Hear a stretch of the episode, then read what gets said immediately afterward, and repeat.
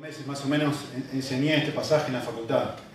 Y hoy, no, no, en la semana quiero decir, volví a estudiarlo un poco, más en detalle, porque digo, bueno, a ver, ¿qué, era? Repasé lo que había enseñado antes y volví a mirarlo ahora en detalle para enseñárselos a ustedes de vuelta. Y digo, yo pensé que había entendido el texto, pero no, lo entiendo, es muy complicado. Así que la verdad que me llevó bastante esfuerzo terminar de entender qué está diciendo Pablo acá? No, no, termino de darle la vuelta, de engancharme y decir, me, me costó mucho. Así que yo estaba confundido y quiero comenzar confundiéndolos a ustedes un poquito. Así que voy a poner una frase en la pantalla que va a resultar muy paradójica y casi contradictoria, y lo hice a propósito, ¿sí? Eh, para que sientan lo que yo sentí cuando estoy estudiando el texto. Eh, la frase dice así. Creo que el texto, la primera parte del texto dice esto. Esforzarnos por obedecer los mandamientos es el peor, es la peor de las maldiciones. Pero vivir en obediencia a Dios produce la más grande de las libertades. Escucha bien, yo sé que parece algo raro. ¿Qué está diciendo este hombre? Lo digo de vuelta. Esforzarnos por obedecer los mandamientos es la peor de las maldiciones. Pero vivir en obediencia a Dios produce la más grande de las libertades. Y lo que voy a hacer ahora en los dos primeros puntos que yo les puse ahí en su bosquejito es desglosar esto en dos partes y explicarles de dónde saco estos conceptos, porque es lo que dice Pablo, no es mi idea esto. Es lo que Pablo va a decir en los versículos que recién leyó David. Lo, primero que va a decir, que pueden anotar ahí ustedes en su hojita en el punto 1, es que en el versículo 23 es que esforzarnos, y escuchen bien el énfasis donde está, ¿eh? esforzarnos por obedecer es el peor de todos los castigos.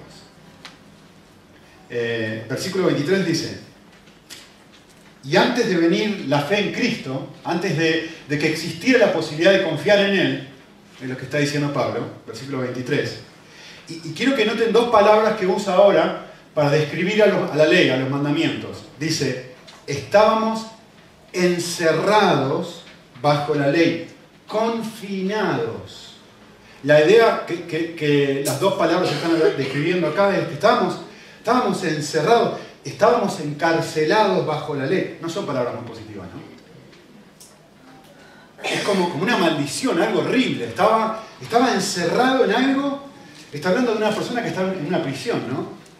Y, y es la forma en la que Pablo describe a la ley a los mandamientos de Dios. Antes de que tuviéramos la posibilidad de confiar en Cristo, este era el estado en el que estábamos. Era horrible. ¿sí? Era algo pesadísimo. Eh, les puse aquí en la pantalla, eh, quería contarles un poquitito porque la imagen me parece muy, muy, muy pertinente y muy gráfica. Lo que ustedes tienen en la pantalla es, eh, es una historia mitológica mitología griega de Sísifo. Sísifo aparentemente era una persona extraordinariamente astuta y su astucia en la mitología griega les generó muchos celos y bronca a los dioses. Entonces lo que los dioses hicieron con Sísifo fue condenarlo por el resto de su vida. Eh, primero lo dejaron ciego y después le dieron como, como castigo tener que subir esta roca y empujarla con todas sus fuerzas y con, todo su, con toda su, energía arriba hasta arriba de la montaña. Y cuando finalmente llegaba a la punta de la montaña, la roca se volvía a caer. Otra vez hasta el valle. Y así este hombre tenía que hacer toda su vida, nunca llegando al, punto en donde finalmente él podía decir, ya estoy libre, ya, ya no tengo que empujar esto más. Ya estoy... Y, todo el resto de su, de su vida tuvo que vivir con él, bajo este castigo según la mitología griega. ¿no? Eh, para mí esto es una imagen muy gráfica de cómo a veces nosotros los cristianos sentimos el obedecer a Dios. ¿Qué es lo que está diciendo Pablo en este pasaje? Es una carga. Es algo eh, estoy confinado, estoy encerrado, estoy condenado a tener que empujar algo que es tan pesado y que estoy tratando. Piensen en, su vida personal. No, no, no. Hoy, hoy no me voy a enojar con mi esposa. Hoy no me voy a enojar con mi esposa. Hoy, hoy no voy a mirar nada en internet que no tenga que mirar. Hoy no me voy a pelear con nadie. Hoy voy a responder bien a mi jefe. Y uno se esfuerza y se esfuerza y se esfuerza y se esfuerza y ¡pah! se cae todo. Un ratito nada más. Y uno se esfuerza por hacer las cosas bien y uno se esfuerza por vivir como Dios quiere. Y te lleva 10 minutos, me lleva 10 minutos que se caiga la roca y volver a empezar. Y miren otra imagen muy gráfica eh, de, alguien que pintó justamente esta, este personaje mitológico. Me encanta porque a veces representa muy bien cómo uno se siente cuando tiene que obedecer a Dios, ¿no? Es como una carga tan pesada, como una piedra tan, tan grande, que uno intenta, intenta, intenta y parece que hace dos pasos para adelante y hace cuatro para atrás, se cae la piedra y dice, ya está. ¿Hasta cuándo voy a seguir luchando con esto? Me esfuerzo por cambiar y no puedo. ¿Sí? Y justamente por eso les quiero decir que el esforzarse por obedecer puede ser el peor de los castigos. Y quiero que me escuchen bien lo que estoy diciendo, ¿sí? Y se lo puse en la pantalla para que me entiendan. No estoy diciendo obedecer es el peor de los castigos. No es eso lo que estoy diciendo. ¿eh? El énfasis está en la otra palabra. Estoy diciendo, esforzarme por obedecer puede llegar a ser la peor cosa que me puede pasar en la vida. No estoy diciendo la obediencia es mala. No es eso lo que yo estoy diciendo. Escúcheme bien, porque no es eso lo que dice Pablo. De hecho, es lo que va, a decir en Romanos y unos versículos antes también ya lo repitió. No estoy diciendo obedecer es malo. De hecho, todo lo contrario. Cada vez que uno obedece, te llena de vida. Es precioso cuando uno obedece al Señor y te da un montón de alegría y paz. No es eso lo que yo estoy diciendo. ¿eh? No estoy diciendo obedecer es malo. Lo que estoy diciendo es el tener que esforzarme para hacerlo. ¿Sí? Es lo peor que me puede pasar. Y hay un abismo de diferencia entre comprender una cosa y otra. Y eso es lo que, quiero que, lo que creo que Pablo está queriendo destacar acá.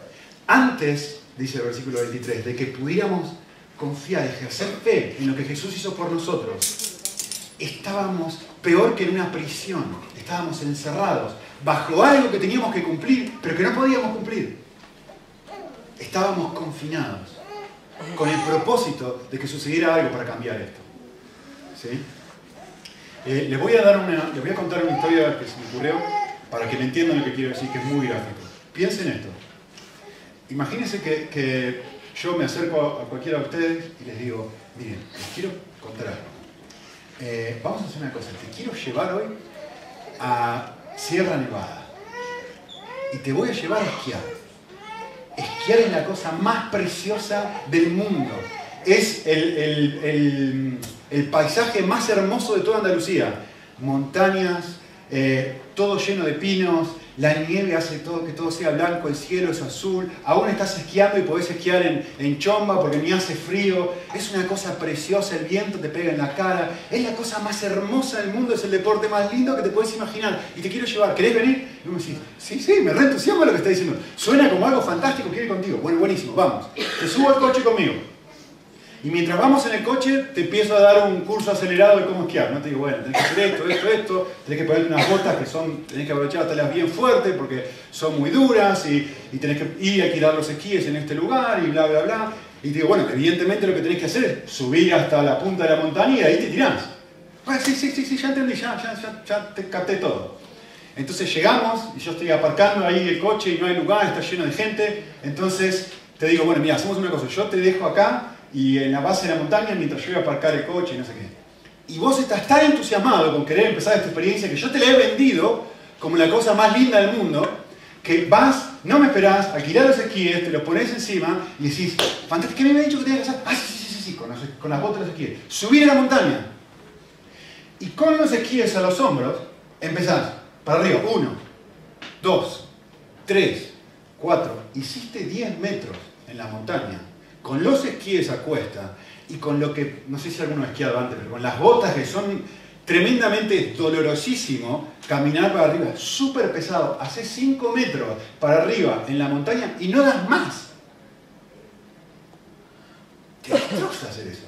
Y decís, no, pero, él me dijo que está bueno, un poco más de esfuerzo, un poco más, y otro poco, y otro poco, y otro poco. Y decís, pero esto, este, este este argentino mentiroso me vendió que era la divertida del mundo, que estaba buenísimo, que me, me iba a hacer feliz, que iba a ser... Y me estoy esforzando y es una tortura, me duelen los pies, me están saliendo callos. He hecho 20 metros y, no llego, no he llegado ni siquiera un poquitito de lo que tengo que llegar, me faltan 2 kilómetros y medio. Es horrible esto, tirar los esquíes, te embrocás conmigo, yo estoy aparcando, termino y me acerco, me, decís, pero vos me mentiste, Nicolás, me dijiste que esto era fantástico, me dijiste que era genial. Es una tortura.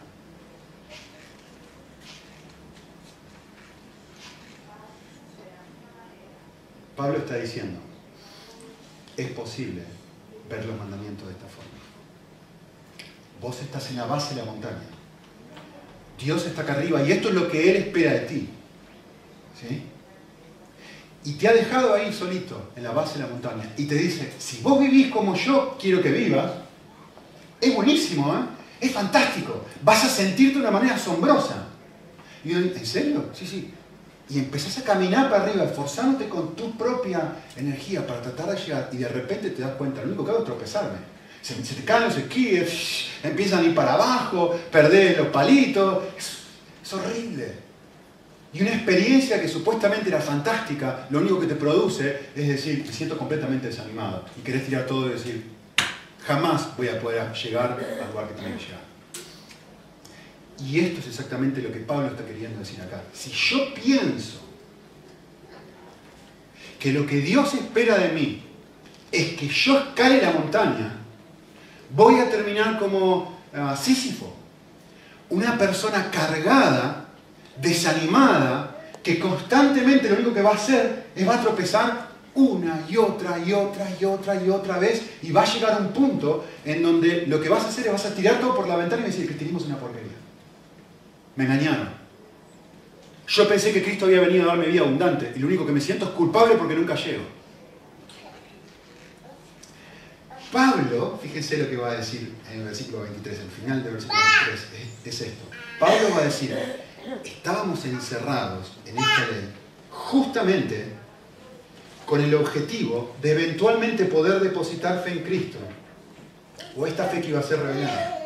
De manera que la ley fue como un ayo, un tutor, con el objetivo de conducirnos a Cristo fin de que seamos justificados por la fe. ¿Qué está diciendo Pablo? Pablo está diciendo esto. Imagínate que de vuelta estás parado ahí en la montaña. ¿sí? Con los esquíes puestos, con los esquíes a los hombros y esto es una porquería, no hay más. Y yo me acerco a vos y te digo esto. Martín, David, Juan, no, no entendiste. Sí, sí, tenés que subir a la montaña, pero no, no entendiste. Yo no te dije que tenías que trepar vos la montaña. Mirá para acá. Y te muestro la telecilla. Y te digo, lo que tenés que hacer es subirte a la telecilla. La telecilla es la que te va a subir a la montaña. Hasta arriba de todo. Y una vez que la telecilla te suba arriba de todo, te pones los esquíes, bajás y vas a poder experimentar el placer de lo que es estar, tener el, panorama más precioso de toda Andalucía a una velocidad asombrosa, divirtiéndote como nunca lo hiciste en la vida. No te estoy diciendo que escales, no te estoy diciendo que te fuerces. El punto de decirte que tenías que ir hasta la punta de la montaña es que puedas darte cuenta que no podés subir solo y que eso te guíe hacia la telecilla. Te guía Cristo. Eso es lo que está diciendo Pablo acá.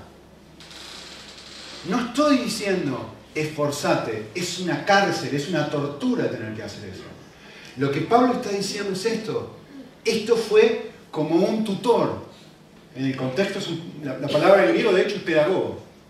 Ahora, un pedagogo no es un maestro, y todos los comentaristas coinciden con esto, no es un maestro que dice, mira, mira para allá. La palabra que Pablo está usando acá es no, sé cómo era aquí en España, asumo que era igual que en Argentina, pero vieron hace muchos años atrás cuando tenías un maestro que, que agarrabas y cuando eh, tenía una varita larga en el cole y que cuando no estudiaba, ¡pa! te hacía, ¡pa! y te pegaba, ¡pa! Esta es la idea. La idea es, la ley es alguien que te, que te da una cachetada y te, y te hace sentir terriblemente mal porque sabes que nunca llegás. Y te confronta constantemente con esta realidad. No, lo hiciste mal, lo hiciste mal, lo hiciste mal, lo hiciste mal, lo hiciste mal, lo hiciste mal. Y el punto es, nunca vas a poder hacerlo bien. No era simplemente quedarte y lo hiciste mal. No, el punto es, dejar de intentar subir a la montaña. El objetivo es cuando vos veas esto y seas confrontado con esto, entonces puedas mirar a la telecilla y te digas, necesito, nunca voy a poder llegar. Esto es peor que la maldición de Sísifo. Necesito a alguien que lleve la roca por mí. Y eso es justamente lo que Cristo va a hacer. Entonces yo les puse aquí, el objetivo de los mandamientos es dirigirnos a Cristo para que con su fuerza, con su fuerza podamos vivir. Es una guía la ley. ¿Sí? Entonces, yo no, no estoy diciéndoles a ustedes, no debemos obedecer a Dios, eliminemos los mandamientos. No, lo que les estoy diciendo es cómo tenemos que obedecer los mandamientos. Que es lo mismo que dijo Pablo. ¿Cómo tenemos que obedecer los mandamientos? Y justamente lo que dice el versículo 24 es que una vez que encontramos en Cristo el regalo, la consecuencia es la segunda parte de la frase que les dije al principio, que es vivir en obediencia a Dios. Y no lo dije al principio de este propósito, ¿no? A través de Cristo, o con las fuerzas de Cristo, eso te genera la mayor de las libertades. De repente estás surfeando en la ola. De repente estás cayendo por la montaña y decís, ah, esto era. Ahora lo entiendo. Ahora me doy cuenta de que es un placer vivir como Jesús. Hay una libertad en estar haciendo esto que es tan distinta al estar tratando yo mismo de estar subiendo la montaña. Ahora caigo, esto era lo que estaba esperando para mí. Esto es precioso, no es una carga. ¿sí? evidentemente en el contexto está hablando de la justificación, ¿no? Pero el objetivo de la ley es llevarnos a Cristo para ser perdonados, pero también para ser cambiados, para ambas cosas. No simplemente para recibir perdón de Dios, sino también para recibir el poder para cambiar uno mismo. ¿Sí? Eh, no, hay nada más lindo en el mundo. y yo sé que si sos un cristiano verdadero, ¿sí?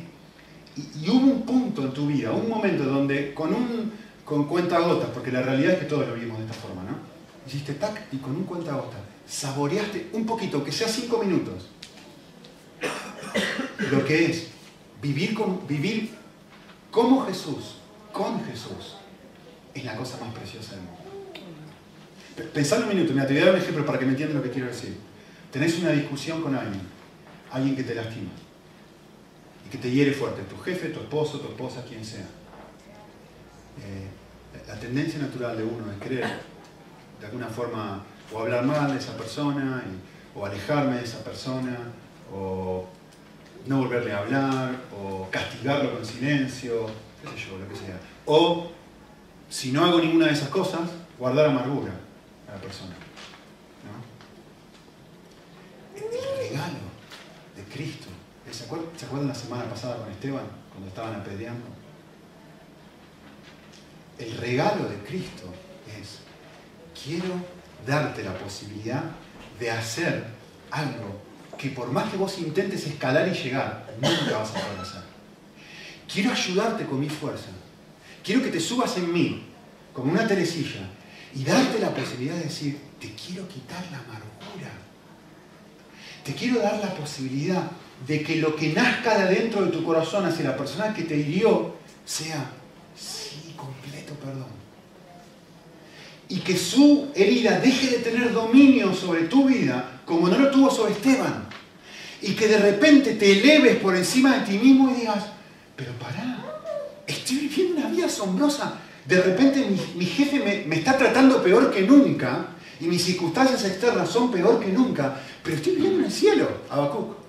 ¿Se acuerdan el final de Habacuc, no? Aunque la hierba no crezca, aunque la situación sea un desastre, mis pies son como una sierva que está dando vueltas, eh, saltando en las nubes. El, punto de esto, yo se lo aquí, es, miren lo que dice Cristo. Estas cosas os he hablado, hablando de sus mandamientos. ¿Por qué, le dejo ¿Por qué dejé la ley, finalmente? Que es la pregunta que hicimos la semana pasada, ¿no? Porque yo quiero que mi gozo esté en vosotros y tu gozo sea completo. Justamente el objetivo final de esto es tenés que darte cuenta, es algo muy diferente. No te estoy diciendo obedecer, obedecer es una carga. Lo que estoy diciendo, cuando llegues a la cima y vivas como Cristo, va a ser una cosa fantástica. Va a ser un gozo tan grande, te va a liberar tanto de, las circunstancias y de cómo los demás te traten, que vas a tener un gozo interno asombroso. Pero si te esforzás con tu fuerza de tratar de obtenerlo, no vas a poder. Es un regalo. Es algo que Él tiene que llevarte con sus fuerzas. Él tiene que llevarte la telecilla. Si no, vas a ser como Sísifo. Y vas a intentar y te vas a caer. Y vas a intentar y te vas a caer. Y vas a intentar y te vas a caer. Me encanta la, frase, le cito a Filipianzi aquí. me encanta esto. Escuchen lo que él dice. Dice, no me puedo imaginar nadie que haya seguido a Jesús por todas partes durante dos o tres años y comentado lo siguiente. Hombre, hay que ver todas las cosas que él se ha perdido. Lo más probable es que hubiera dicho, hay que ver todo lo que yo me estoy perdiendo.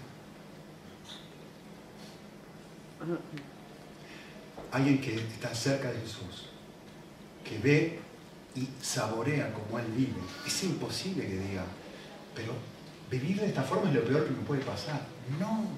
Cuando uno está cerca de Cristo y cuando te acercas a una persona que consideras una persona espiritual y vos ves cómo esa persona está viviendo cerca de Jesús, decís, yo no sé cuál es esta enfermedad, pero la quiero, ¿eh? porque está precioso, te atrae, te genera un sentido de decir, sí, sí, sí, esto es precioso, esto es precioso. Quiero volar como águila, como esta persona está volando quiero tener este estilo de vida que esta persona, el gozo, eh, perdóname que te use como ejemplo, ni, pensaba usarlo, pero justo recibí un mail eh, tuyo, Mariló, de, de, hay fiesta en el cielo, me mandaste un mail porque una, eh, te estoy mirando acá y digo, cuando, una, amiga tuya que, conoció a Cristo, decir, yo miro eso y digo, me, da alegría decir, pienso en esto y decir, cuando, cuando alguien está viviendo, decir, tiene el regalo de disfrutar lo que es llevar a una persona a Cristo. Yo quiero eso, yo quiero ese mismo regalo. Esto es precioso. Quiero dejar de estar preocupado por lo que la gente piensa en mí y tener que darme en, la espalda para decir, Nico, compartir evangelio, Nico, compartir evangelio, Nico, forzate por hablar con esta persona. ¿Me entienden? Al gozo de, empezar a mirar y decir, pero esto es el cielo en la tierra. Poder hacerlo, poder vivirlo. Eh, así que bueno, ustedes me dicen, genial Nico, eh, entendimos esto, está perfecto. Eh, tratar de hacerlo, esforzarme por hacerlo con mi fuerza es lo peor que me puede pasar. Y lo que tengo que hacer es subirme a la telecilla, subirme a Cristo para con su poder vivir de una forma que yo jamás podría. Fantástico, ¿cómo hago? ¿Cómo hago para hacer eso? Genial, gracias por preguntar. el texto me va a dar la respuesta. Y, la voy a usar una segunda frase, que esta no es tan complicada como la otra, pero, pero sí los va a ayudar a, ajustar las tuercas un poquito. Eh, creo que es esto. La clave para crecer en la vida cristiana es dejar de enfocarme en intentar ser obediente y comenzar a meditar en que soy un hijo de Dios. Lo digo de vuelta. La clave para crecer en la vida cristiana es dejar de enfocarme el ser obediente y comenzar a meditar en que soy un hijo de Dios. Y de vuelta la voy a partir en dos. Ahí tienen el punto 3. La clave es dejar de enfocarme en que tengo que obedecer. ¿Sí? ¿De dónde saco eso? Está ahí en el versículo 25, no es un invento mío. Dice, pero ahora que ha venido la fe en Cristo, o que ha venido la fe, fíjense cómo dice, a ver, ¿cuál es nuestro estado ahora que nosotros estamos confiando en Cristo. Nosotros que, queremos dejar que nuestra confianza en lo que Él puede hacer nos lleve hacia la cima de la montaña. ¿Qué hacemos ahora? La segunda parte del versículo responde, está ahí. Dice, ahora que nosotros no, eh, ahora que hemos venido a fe en Cristo, no estamos más bajo ayo ya no estamos más bajo este tutor, que son los mandamientos, que nos pegan y nos pegan y nos pegan y nos pegan y nos pegan y nos pegan. En otras palabras, la clave es, tengo que dejar de enfocarme en las cosas que tengo que hacer o no hacer. Eso es lo que dice. Es mi tendencia y es tu tendencia enfocarme en eso. Y Pablo está diciendo, no, deja de enfocarte en la ley, deja de enfocarte en los mandamientos, ya no necesitas ese ayo, ya no necesitas ese tutor, ¿sí? Estás mal enfocado si estás pensando de esa forma. Déjenme darles un ejemplo, ¿qué es lo que quiero decir?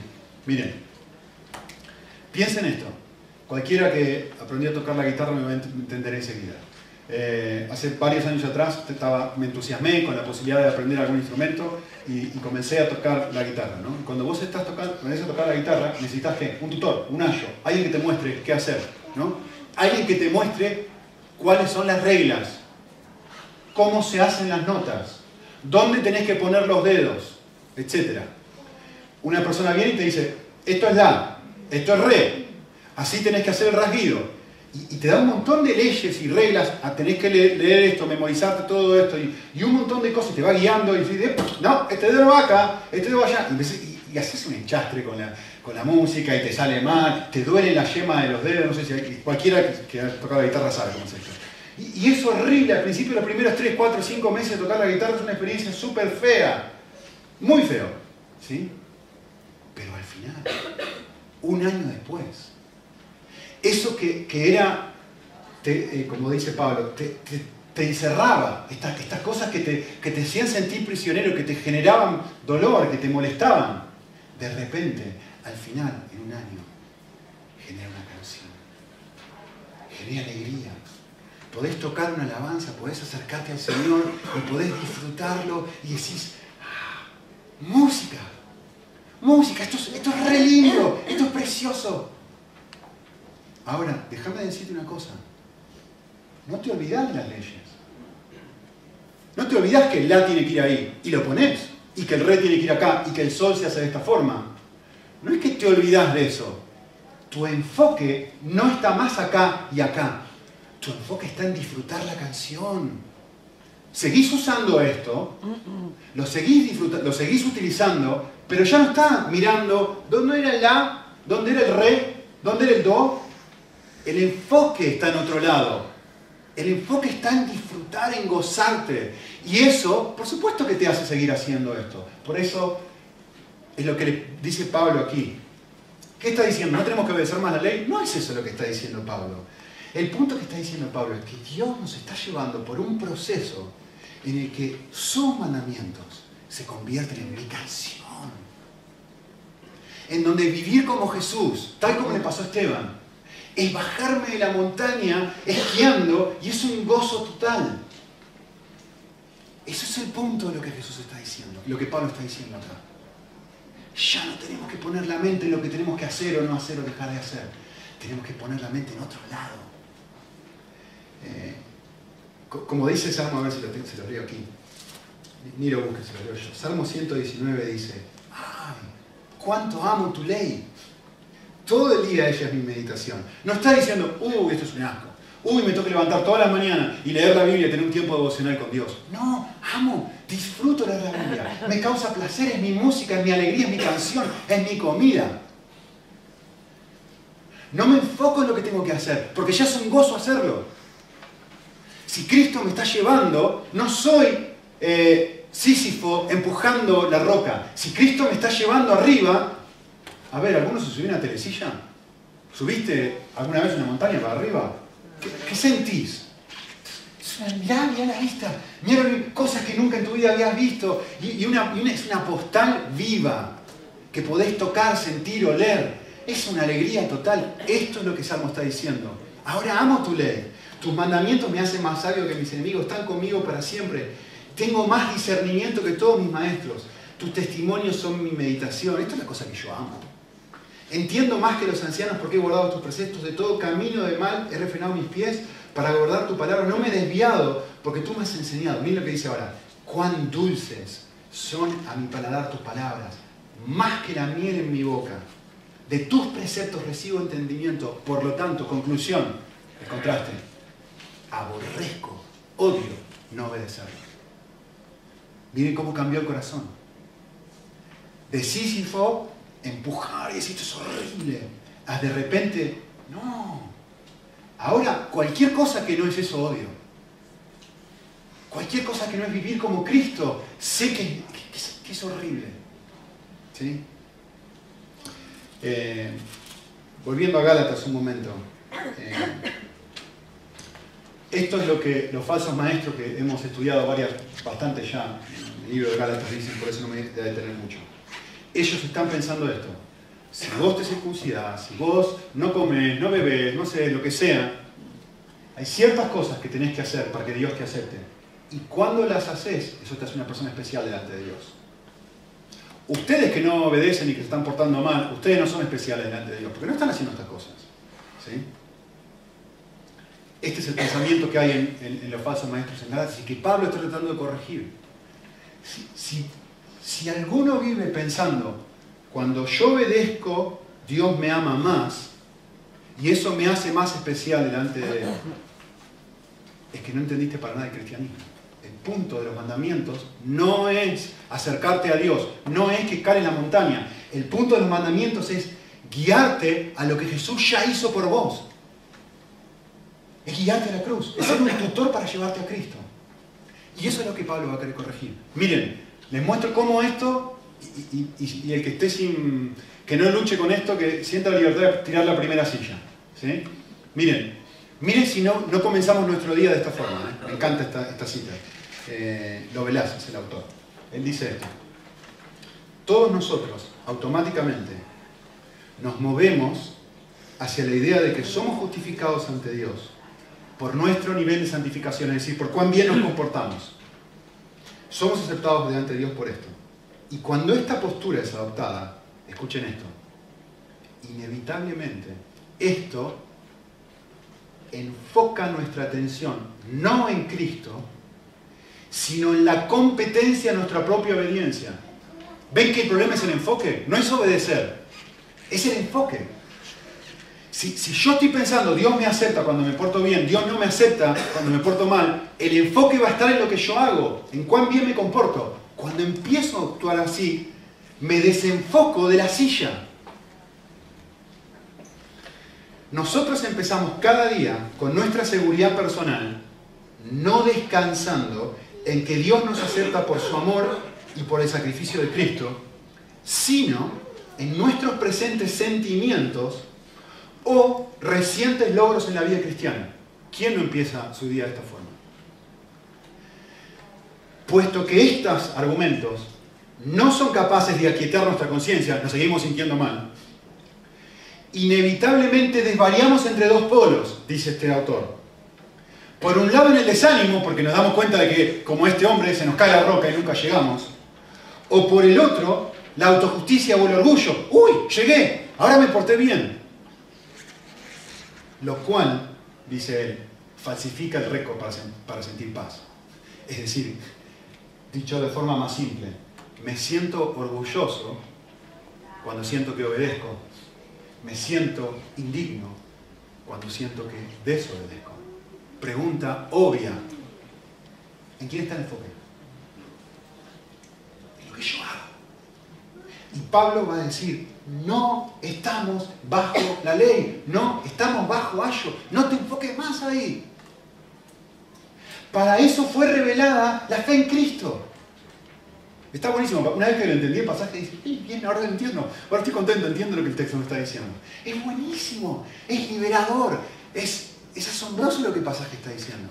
De hecho, eh, bueno, justamente este es el pensamiento de Pablo. Cristo en la cruz hizo todo para que Dios nos acepte. Somos sus hijos, va a decir en un, segundo. Y eso es lo que nos hace especiales. Completamente diferente a lo que están diciendo los falsos maestros.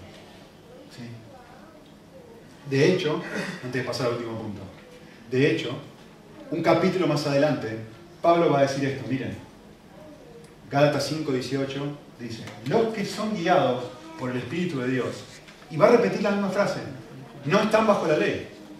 Y uno dice, quiere decir esto? ¿Cómo que los que son guiados por el Espíritu de Dios no están bajo la ley? Les leo cómo Piper resume esto, me encantó. Él dijo esto. Ser guiados por el Espíritu de Dios significa que por medio de la fe, que Dios, por medio de la fe, ha venido a habitar en mí. La telecilla dentro mío. Que Dios, que el Espíritu de Dios está dentro mío y ha venido a habitar en mí. Y escuchen bien lo que dice. Cambiando mi corazón por su corazón, mi voluntad por su voluntad, mis deseos por sus deseos, mis emociones por sus emociones, y ahora amo lo que Él ama, odio lo que Él odia, y por eso hacer lo que Él quiere no es una carga, sino es mi pasión, es mi vida y es mi comida. No es lo que yo me esfuerzo por hacer, es lo que el Espíritu de Dios cambia dentro mío, que yo jamás podría hacer. ¿Me siguen?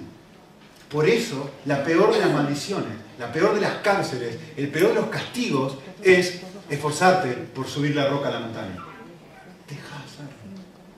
La invitación de Dios es otra completamente diferente. No te enfoques en eso. Entonces, Nico, fantástico. ¿En qué me enfoco? Pues el texto va a terminar diciendo justamente eso. La clave en los versículos 26 al 29 es meditar todo el tiempo, constantemente, en que soy un hijo de Dios. De hecho, es lo que primera, eh, Juan dice. Es precioso este versículo. El texto dice, mirad con cuán grande amor nos ha amado el Padre para que seamos llamados hijos. Y uno dice, pero yo, Señor, yo, Nico, tu hijo. Pero Señor, tiré la roca. ni siquiera que se me cayó, la tiré. Estoy tan cansado. Una y otra. Yo que caigo todas las veces con lo mismo. Yo que no me puedo sacar estos pensamientos de la cabeza. Yo que lucho con este egoísmo. Yo que lucho con orgullo de esta forma. A mí que me cuesta tanto perdonar a los demás. A mí que lucho con la amargura. A mí que lucho con todas estas cosas, Señor. Yo, tu hijo. Y, Juan dice, no, mira. Deja de mirar esas cosas. Pensá un segundo. El amor que el Padre te tiene para que digas, sí vos. Sí, sí, sí vos. Pero, Señor, yo soy, yo soy como este hombre que estaba tratando y nunca llegó. Sí, sí vos. Y el texto va a decir, y, presten atención, ¿eh? siete veces, y yo sé que si sabes algo de la Biblia, sabes la, significancia del punto del número siete. Siete veces Pablo va a decir siete cosas que resumen exactamente la misma idea. Fíjense lo que dice en versículo 25, ahora 26, eh, perdón. Sois hijos de Dios, mediante la fe en Cristo. Primero que el texto me dice, sois hijos de Dios por causa de Cristo. Y después va a decir, todos fuiste bautizados en Cristo. Es más, va a decir tres, de Cristo os habéis revestido. Y después va a decir, sois uno con Cristo. Y después va a decir, sois de Cristo, por si no te quedó claro. Y después el punto 6, sos descendiente de Abraham. Y si no te quedó quedado todavía, sos heredero. Todo lo que viene después. Y ojalá tuviera tiempo, no lo voy a hacer ahora, Ojalá tuviera tiempo para explicarle las implicancias de cada una de estas siete cosas. El texto dice, antes estábamos bajo la ley, estábamos enfocados en todas las cosas que teníamos que hacer. Y el texto dice, pero no seas tonto. Mira lo que sos por causa de lo que Cristo ha hecho. Sos un hijo de Dios. No, no, pero yo hice esto, hice esto, hice esto. Sos un hijo de Dios. No, pero yo hice esto, yo hice... Cristo te lavó, fuiste bautizado con Él. No, no, pero, pero yo hice esto. Y si, vos vieras lo podrido que yo estoy, lo feo que son las cosas que yo hago, y el texto va a decir, déjame decirte una cosa, estás revestido de Jesús. ¿Cómo, cómo de revestido Jesús? Sí, sí, sí. Dios te ve como si fueras Cristo. pero, pero, yo no soy Cristo, sos uno en Cristo, va a decir el texto. Lo que Él es, tú eres, por la fe. Ahora que ha venido la fe, ahora que lo que Él hizo en la cruz, producto de eso, sos uno con Él dice, no, pero yo soy un desastre, yo soy el diablo. No, no, no, ¿qué decís? Sos de Cristo. ¿Yo de Cristo? ¿Yo? ¿Yo? Pero vos porque no sabés lo que miré el otro día en internet. Sí, sí, vos sos de Cristo. No, pero no sabés la discusión que tuve con mi esposa el otro día. Déjame decirte, y a pesar de eso, sos de Cristo. No, pero que a mí me, da vergüenza hablar de Jesús. Sos de Cristo. Sos de Él aunque te da vergüenza. No, pero que, que, que el texto va a decir, déjame decirte una cosa, sos un descendiente de Abraham. ¿Se acuerdan? Lo hablamos la semana pasada, ¿no? Todo lo que él prometió a Abraham es tuyo. Sos un heredero. Yo, heredero. ¿Quién yo? Y si yo me puedo, por un ratito, enfocar en esto, en vez y, las implicancias que esto tiene, en vez de enfocarme en lo que yo tengo que hacer, te rompe el corazón en un pedazo. Hay algo que todas estas cosas tienen en común. Y que todas enfatizan lo que Dios hizo por nosotros, para que nosotros pudiéramos estar cerca de Él. Y eso es lo que Pablo quiere que, nos enfoquemos.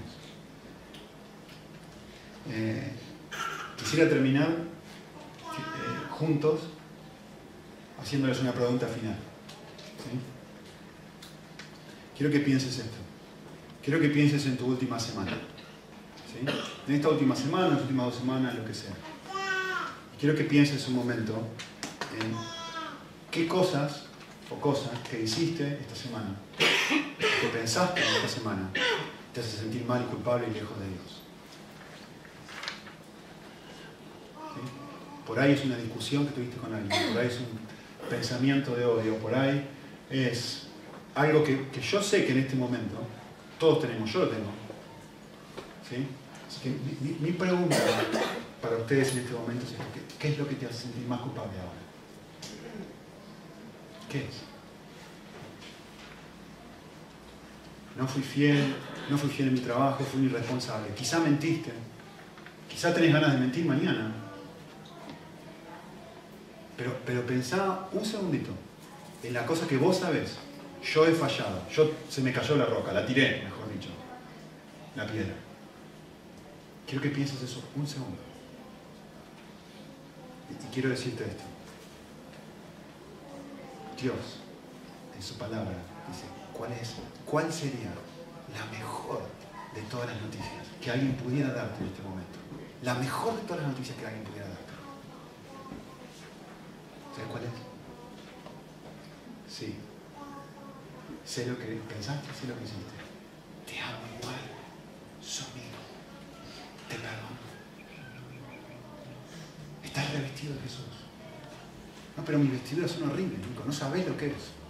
Sí, sí, no tengo que saberlo. Dios lo sabe. La mejor noticia que alguien pudiera darte en este momento, que generaría la misma sensación que si estuvieras esquiando en una montaña, es el Señor te perdona. Y te perdona. Eso es lo que quiero que te acuerdes. Y te perdona. Y te dice, sí, sí, te amo igual. Sí, morí por vos por esto. Sí, estás completamente revestido de mi justicia. Sí, deja de culparte. Ya es suficiente. Deja de mirar tu propio ombligo. Mirá para arriba. Mirá lo que yo he hecho por ti. Que eso despierte una avalancha de, de libertad y alegría dentro de tu corazón. No porque sos una mejor persona, no porque no hiciste o te comportaste como debías haberte comportado, sino porque Cristo, al morir en la cruz por vos, te puede llevar, es capaz de perdonarte y llevarte con su fuerza a un lugar y a una altura que nunca jamás soñaste. Eso se llama Evangelio, buena noticia. Y está disponible para ti y para mí. Muy bien, vamos a ver.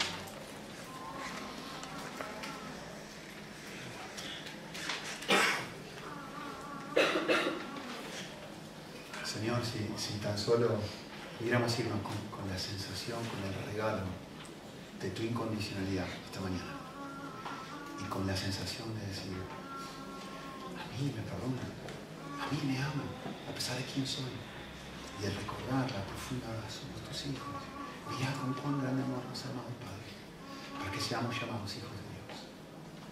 Y que nadie se, se esfuerza por llegar a ser hijo, nadie que ser hijo es un regalo, ser hijo es, ser adoptado por alguien que nos ama con incondicionalidad.